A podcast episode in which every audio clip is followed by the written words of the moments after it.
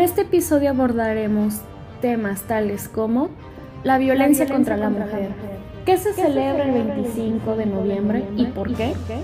El violentómetro, diferentes tipos de violencia y también veremos el caso del feminicidio de Susana Chávez. No te lo pierdas, sigue escuchando. Deconstruyéndonos radicalmente.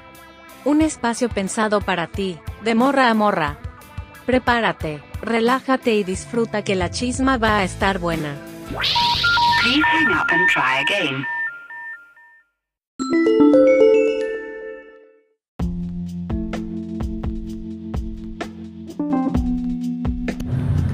Fue en el año 2000 cuando la Asamblea General de la ONU designa el 25 de noviembre como el Día Internacional de la Eliminación de la Violencia contra la Mujer, invitando a gobiernos, organizaciones internacionales y la OMS a tomar cartas en el asunto y coordinar actividades que eleven la conciencia pública en cuanto a la eliminación de todas las formas de violencia contra las mujeres. Pero ya se celebraba desde antes este día. Desde 1981, militantes y activistas en favor del derecho de la mujer observaban el 25 de noviembre como día de protesta y conmemoración contra la violencia hacia la mujer. La fecha fue elegida para honrar la memoria de las hermanas Mirabal, tres activistas políticas de la República Dominicana que fueron brutalmente asesinadas en 1960 por orden del gobernante dominicano Rafael Trujillo. La violencia contra mujeres y niñas es una de las violaciones de los derechos humanos más extendidas, persistentes y devastadoras del mundo actual, sobre las que apenas se informa debido a la impunidad de la cual disfrutan los perpetuadores, y el silencio, la estigmatización y la vergüenza que sufren las víctimas. En forma general, la violencia se manifiesta de forma física, sexual y psicológica y puede llegar a incluir violencia por un compañero sentimental, violencia física, maltrato psicológico, violación conyugal, feminicidio, violencia sexual y acoso violación, actos sexuales forzados, insinuaciones sexuales no deseadas, abuso sexual infantil, matrimonio forzado, acecho, acoso callejero, acoso cibernético, trata de seres humanos, esclavitud, explotación sexual, y por último tenemos la mutilación genital y matrimonio infantil.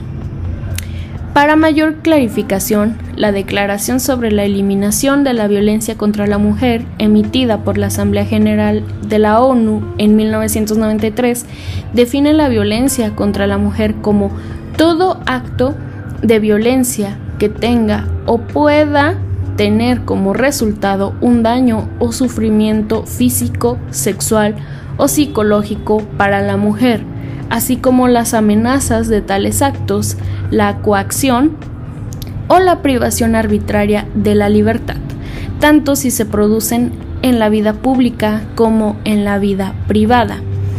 Los efectos psicológicos adversos de la violencia contra las mujeres y niñas, al igual que las consecuencias negativas para su salud sexual y reproductiva, afectan a las mujeres en toda etapa de su vida. Por ejemplo, las desventajas tempranas en materia de educación no solo constituyen el obstáculo principal para alcanzar la escolarización universal y hacer cumplir el derecho a la educación de las niñas, luego también le restringe el acceso a la educación superior a la mujer y limita sus oportunidades de empleo.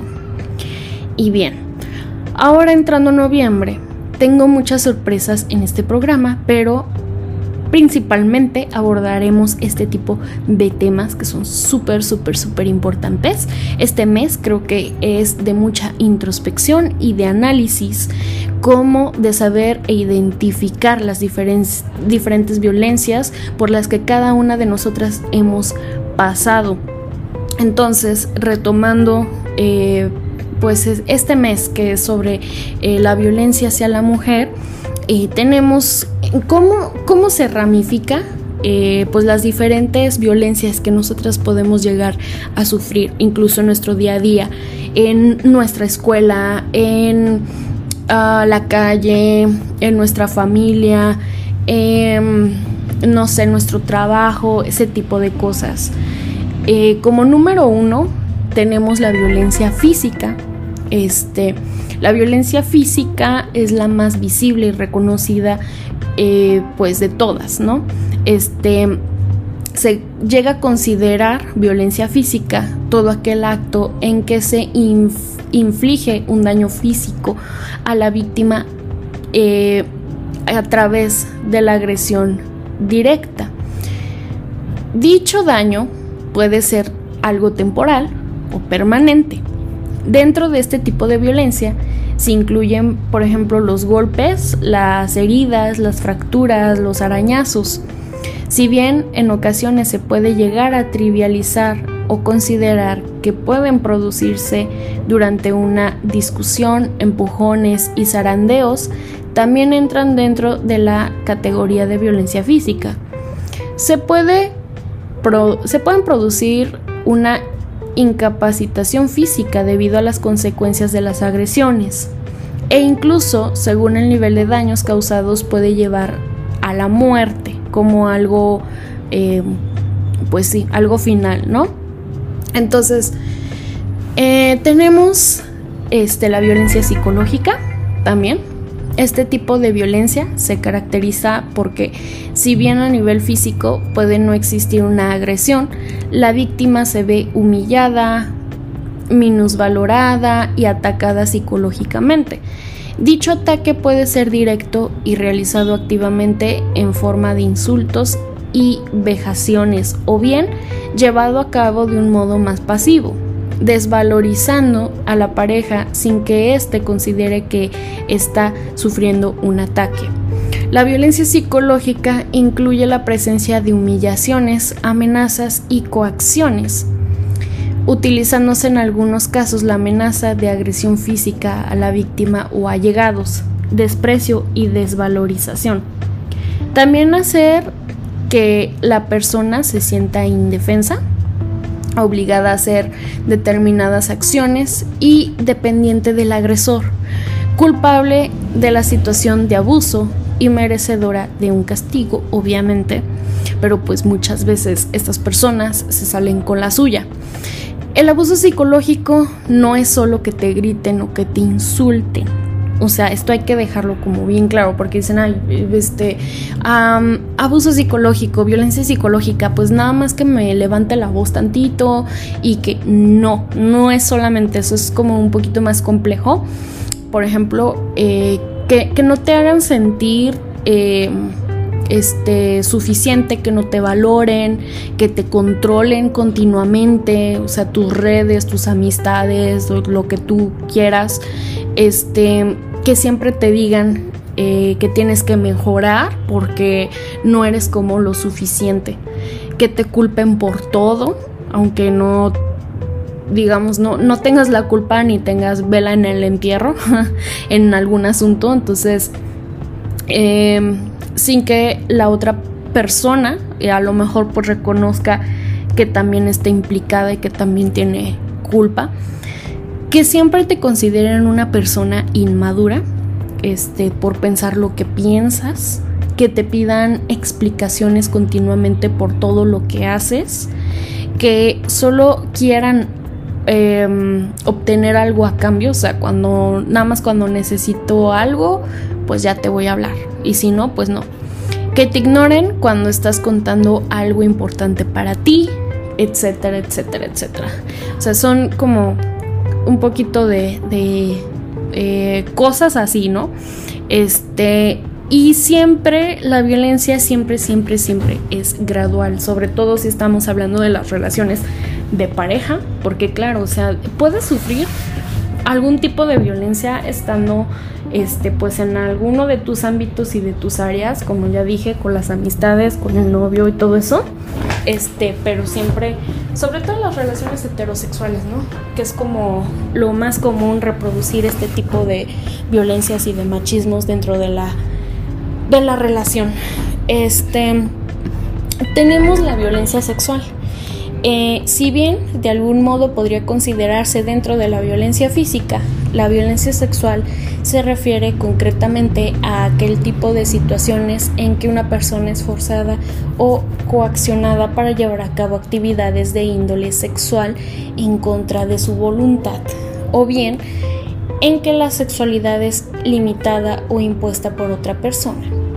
No es necesario que exista penetración ni que se produzca el acto sexual. Y esto es bien importante porque, o sea, cuando dicen, es que, este, pues sí, o sea, fui atacada sexualmente, em, como que, ay, pero te penetraron, no, ah, entonces no te pasó nada.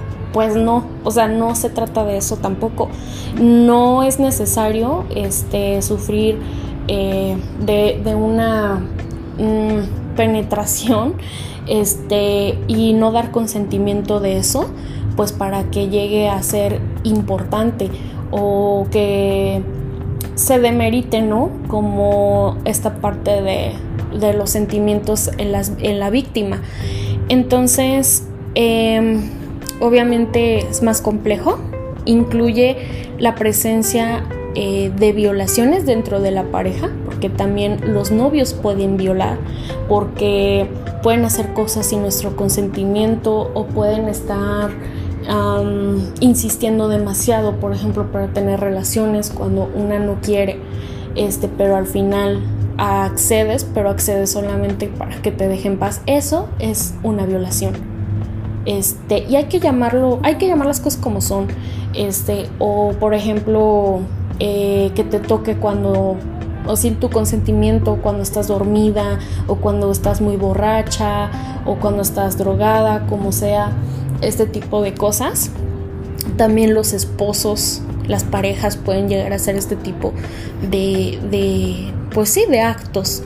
La prostitución forzada, em, forzar la concepción, o sea, de que a fuerzas tengas que parir, o también eh, que obligues a alguien a abortar, mutilaciones genitales, acoso sexual, eso pues lo vemos todos los días, ¿no? Tristemente en, en la calle, o tocamientos indeseados, entre otros. En cuarto lugar tenemos la violencia económica.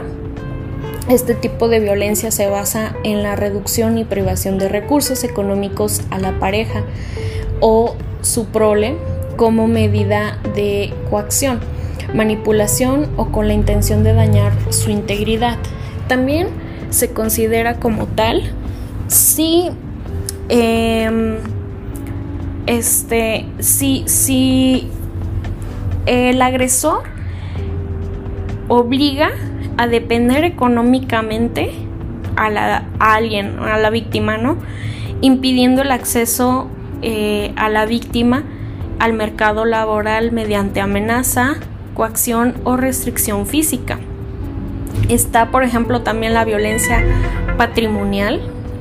Eh, se considera violencia patrimonial la usurpación o destrucción de objetos, bienes y propiedades de la persona víctima de violencia como intención de dominarla o producirle un daño psicológico.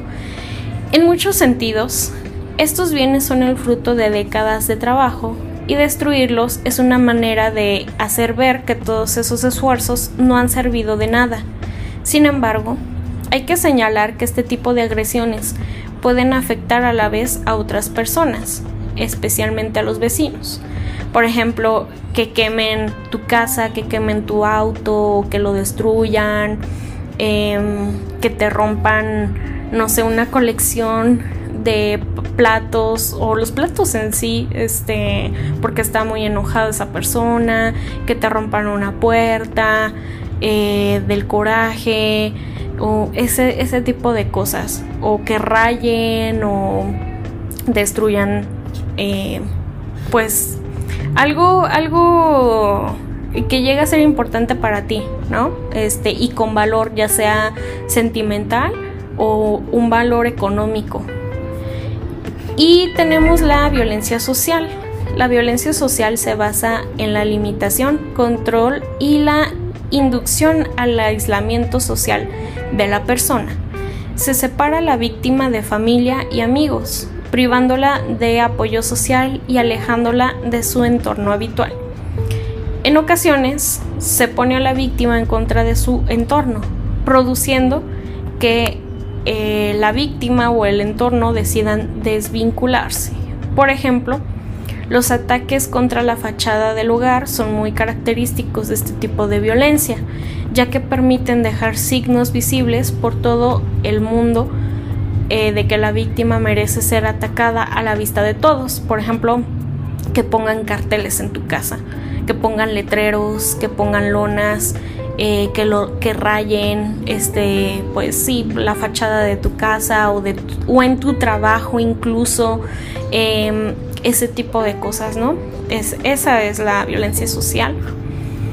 Y la violencia vicaria. Este vicaria me gusta mucho esta palabra porque suena como este como un nombre este no sé nunca había escuchado eso de vicaria hasta hace poco. y suena como el nombre de una persona, no sé. Un gran número de parejas, eh, las que se produce la, la violencia hacia la mujer, tienen hijos generalmente.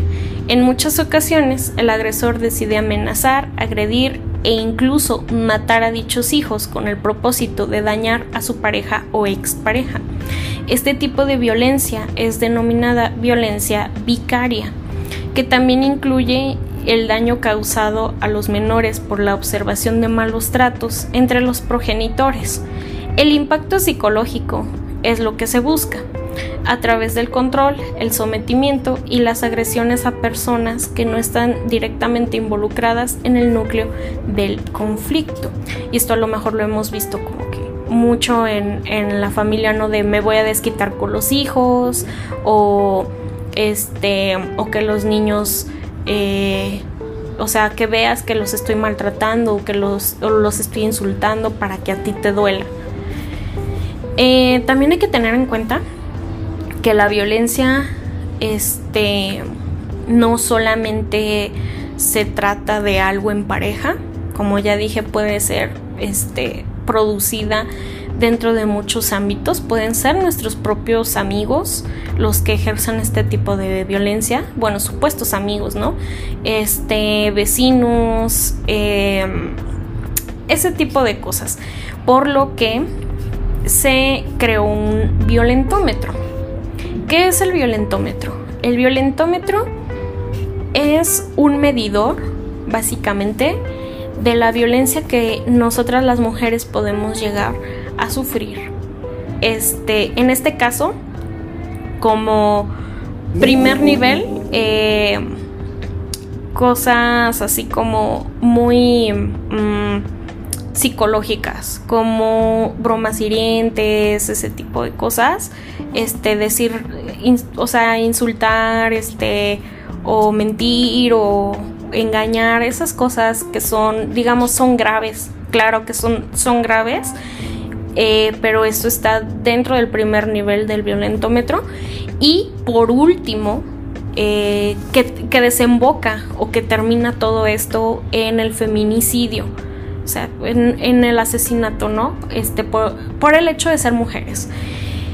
Y eh, como primer nivel del violentómetro, este, tenemos las bromas hirientes, el chantajear, el mentir, engañar, ignorar la ley del hielo, el celar. Este, y aquí hay que tener mucho cuidado. Si alguna de ustedes se encuentra en este nivel, em, la violencia siempre desencadena otras cosas. O sea, siempre, siempre va a haber consecuencias. Y es muy posible, o sea, si tú estás en este primer nivel, es, digamos, casi, casi un 100% seguro que si tú sigues con esta persona, este, otra, o sigues tratando con esta persona, teniendo relación con esta persona, este, pues que proceda otras cosas y otras cosas y luego eso, o sea, va a ser algo gradual, que no vas a sentir como de, de putazo, de que, ay, ya andamos, eh, llevamos un día de relación y ya me, me golpeó. No va a pasar eso, O sea, sí ha habido casos donde pasa eso, obviamente, pero, em, o sea, es poco a poco, es algo muy gradual. Y el problema de que sea algo gradual es que lo empezamos a normalizar. Porque como ya estábamos acostumbradas a, a tratos como eh, que hirientes, que nos mientan, que nos engañen y todo eso como que lo vamos perdonando y lo dejamos pasar, ya cuando llega algo más grave no se nos hace tan grave. Y por eso muchas veces las mujeres no se dan cuenta de la violencia en la que viven. Porque para eso necesitas, además de muchas herramientas emocionales y psicológicas, eh, que por cierto la sociedad no te da. O sea, el gobierno no te explica estas cosas, en las escuelas no enseñan estas cosas, al menos en mi generación, este, en mi generación no nos explicaban estas cosas. Y eso es gravísimo, es muy malo, como que era algo que, que sabíamos que pasaba, pero todas decíamos, pues es que no me va a pasar a mí. O sea, las que a las que les pasa eso son mujeres que no tienen suerte en la vida. Y eso no me puede pasar a mí cuando todas, todas, todas, todas hemos sufrido algún eh, tipo de violencia. Eh, normalmente ejercida pues por eh, varones. Entonces, ahí está el problema, ¿no? Que, que debemos de saber distinguir las violencias que podemos llegar a sufrir y ponerle un alto, porque si tú no le pones un alto, este, y no, no lo sabes identificar y no sabes qué hacer en esa situación, pues vas a seguir este, pasando por malos ratos, ¿no? O por malas eh, vivencias. Así que creo que todo se puede evitar, si es algo que se puede evitar. Y también por eso estoy haciendo esta, este episodio, porque creo que mm, muchas de nosotras no nos hemos dado cuenta eh, de que sufrimos violencia.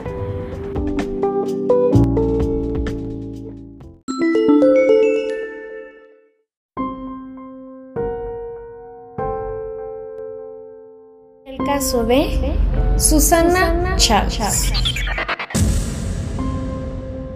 Susana Chávez Castillo que era su nombre completo, nació el 5 de noviembre de 1974 en Ciudad de México, pero ella vivía en Ciudad Juárez, Chihuahua. Era una poeta de Ciudad Juárez, muy famosa y reconocida, quien escribía desde los 11 años sus propios poemas. Era activista en defensa de los derechos de las mujeres, ya que en numerosos poemas suyos hablaba sobre los feminicidios y la violencia contra la mujer. Estudiaba psicología, y administración al mismo tiempo. Era una muchacha muy dedicada, era una eh, conocida de todos porque pues era famosa por sus poemas, este, sobre todo en, esta parte eh, de escritores y, poetas, ¿no? Este, de publicaciones de libros y todo eso como en esta parte escritora y literaria y por eso mismo ella daba clases en el Instituto Chihuahuense de Cultura. Em, ella era una mujer muy importante, como ya dije, en su comunidad, ya que fue de las primeras activistas en darle voz a los feminicidios en los años 90, ya que en su entorno se empezó a dar la famosa ola de feminicidios que ya todas conocemos como las muertas de Juárez y que tuvieron desarrollo en el desierto de Ciudad Juárez, en las maquiladoras, en los puentes em, y pues tenía mucho que ver la cercanía que tenía esta ciudad eh, con los Estados Unidos porque pues al ser una ciudad fronteriza e industrializada, era un escenario ideal para la violencia hacia las mujeres.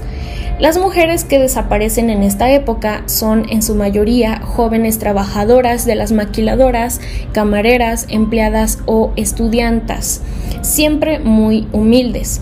Ellas son raptadas, privadas de su libertad, sometidas a violencia sexual antes de ser asesinadas para luego ser abandonadas con sus cuerpos mutilados. En otros casos, las mujeres víctimas nunca son encontradas, dejando a sus familias sin saber en dónde están ni qué fue lo que les ocurrió. Por esto mismo, Susana, a través de sus poemas, acuñó en 1995 la frase que se convertiría en el emblema de las muertas de Juárez como ni una muerta más, ni una menos. Ella recibió mucho reconocimiento y adquirió fama inmediata dentro del círculo de poetas y escritoras de Ciudad Juárez, pero en enero de 2011 Susana había salido para juntarse con unas amigas, pero según declara su madre, nunca llegó con ellas. ¿Qué fue lo que le pasó a Susana? Porque nunca llegó con eh, sus amigas. La mañana del 6 de enero fue encontrado su cuerpo con la cabeza cubierta con una bolsa de negro y la mano cercenada. Como no portaba identificación, sus restos fueron trasladados al servicio médico forense, o sea, la CEMEFO, de la Fiscalía General del Estado de Chihuahua. El lunes 10 de enero, los familiares de Chávez acudieron al CEMEFO para identificar el cuerpo, pero hasta el día siguiente no se había difundido su identidad, aunque se denunció que había tres detenidos por su probable participación en el asesinato. Según las declaraciones del fiscal general del estado de Chihuahua, Carlos Manuel Salas ha dicho que el asesinato de Chávez no tiene relación con su papel como activista. Y de acuerdo con él, Chávez se había encontrado con un grupo de jóvenes con el que, entre comillas, se fue a divertir en un bar, pero como estaban drogados y alcoholizados, perdieron el control y la asesinaron. Salas dijo que los responsables fueron detenidos en, en, flagancia, pero el caso, según la declaración del fiscal, tiene muchas inconsistencias, como, o sea, ¿por qué no irías a la cita que ya tenías programada con tus amigas y eh, te irías eh, con tres desconocidos a un bar? Además de que pues fue violada, asfixiada y le cercenaron la mano. O sea, no tiene ninguna lógica porque además, eh, o sea, pareciese que em, pues por el hecho de ella haber sido una poeta, em, se le hubiera cortado la mano eh, por haber escrito algo que no debió de haber escrito, este, como a manera de burla. Pero pese a ello, el fiscal dijo que no tenía nada que ver el feminicidio de Susana con que fuera activista. Tras la detención de los jóvenes, de estos supuestos jóvenes que pues agarraron em, en el acto, se supo que pertenecían a la peligrosa y extremadamente violenta pandilla de los aztecas y admitieron el consumo de drogas y alcohol. Según su confesión, empezaron una fuerte discusión cuando dijeron que eran miembros de los aztecas y Susana les amenazó con denunciarlos a la policía y finalmente la asesinaron. Según el objetivo de los asesinos, en el momento en el que ocurrieron los hechos, era confundir a las autoridades y aparentar un homicidio de eh, la delincuencia organizada. En el año 2013, los tres asesinos de Susana Chávez Castillo fueron condenados a la pena máxima de 15 años de cárcel por un tribunal especializado en justicia para menores infractores. Los asesinos sentenciados eran menores de edad, estuvieron cinco años en prisión y en agosto de 2016 fueron liberados por la entrada en vigor de la nueva ley de adolescentes infractores que redujo sus condenas aquí en México. Uno de los asesinos es Sergio Cárdenas de la O, alias el Balatras. Organizaciones defensoras de los derechos humanos denunciaron entonces que se quería culpar a la víctima de su asesinato, diciendo que ella fue la que se fue con estas tres personas menores de edad a un bar. Entonces ella supuestamente eh, se embriagó y se drogó, lo cual ella ni siquiera era ni siquiera consumía estas, estas sustancias. Entonces no tiene ningún sentido eh, como esta historia que armó la fiscalía. Norma Ledesma, coordinadora de la organización Justicia para Nuestras Hijas, dijo que la muerte de Susana Chávez es parte del clima de impunidad que se vive en Ciudad Juárez. En la misma línea, la fundadora de la organización Nuestras Hijas de Regreso a Casa, Marisela Ortiz, denunció que la cultura de intolerancia e impunidad propician que cualquier persona pueda cometer un crimen. Amnistía Internacional demandó una actuación ágil y transparente frente al caso, cosa que nunca sucedió y que a día de hoy em, trataron el caso como un asesinato, ni siquiera como un feminicidio, y eh, no se llegó realmente a una explicación verdadera de lo que pasó y aparte, eh, o sea, a los que detuvieron que pues obviamente son culpables, resulta que los liberaron tiempo después. Entonces siguen a día de hoy libres por la vida y caminando como si nada.